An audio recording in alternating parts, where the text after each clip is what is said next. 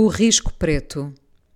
Tinha 18 anos, talvez fosse a mais velha da turma. Nem consigo perceber quem era eu na altura e por que razão queria nesse tempo ser também do teatro, já sendo da rádio. Eram as coisas a que me agarrava. Havia muitas de entre aquilo que parecia pouco, para além dos amigos. Antes dos amores, os amigos. Eles foram sem dúvida os primeiros amores. Sempre fui solitária naquilo que descobri ser o meu trabalho, mas o trabalho também sempre se misturou com o meu amor, como se ele se estendesse para além dos meus braços e o pudesse pôr onde quisesse. O trabalho, bem vistas as coisas, era eu a ir de madrugada para sítios pouco ou nada acolhedores, mas onde descobria que podia ser quem eu queria. Sobretudo, onde me descobria. E lá ia eu apanhar os comboios que, em muitos casos, eram os primeiros da manhã ou os últimos da noite.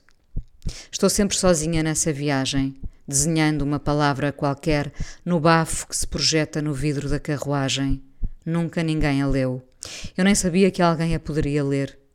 Habituei-me muito cedo a ser essa, a que acorda com a chuva ainda de noite e embarca sem saber porquê nessa viagem, um desígnio maior que na verdade tinha um nome compromisso.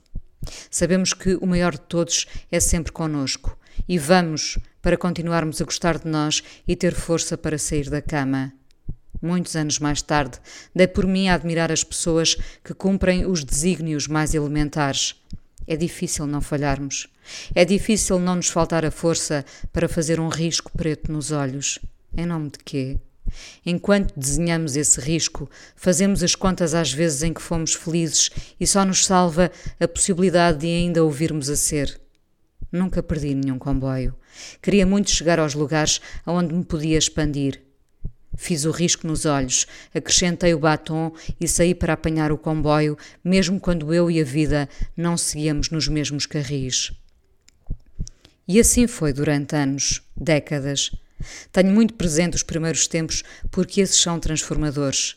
Lembro-me de o meu pai me acordar com a tempestade a castigar-nos ainda sem amanhã descoberto e eu pensar: mas por que tenho de ir? E levantava-me para ir fazer rádio ou aquilo que se aproximava de uma ideia de rádio. Gostava agora de descobrir quem fui. Há muitas vezes uma força que se esconde no que já fomos. Com 18 anos, decidi ir para uma escola a aprender teatro. Eu, a rapariga demasiado séria, com uma postura que misturava coragem e insegurança. Porque quando somos destemidos, também nos enganamos. Tememos sempre, na verdade, qualquer coisa. Eu atirava-me para a plataforma e as carruagens e depois para um palco, para várias formas de estar nele.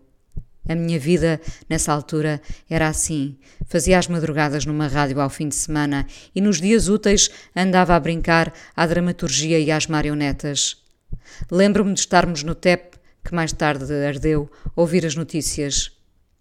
Desenhava-se a guerra do Golfo, desenhavam-se as minhas guerras interiores, entre os horários de comboio, a escola e a rádio, os amores que podiam ter sido, os pais que me tardaram em compreender e os amigos que me faziam sentir viva.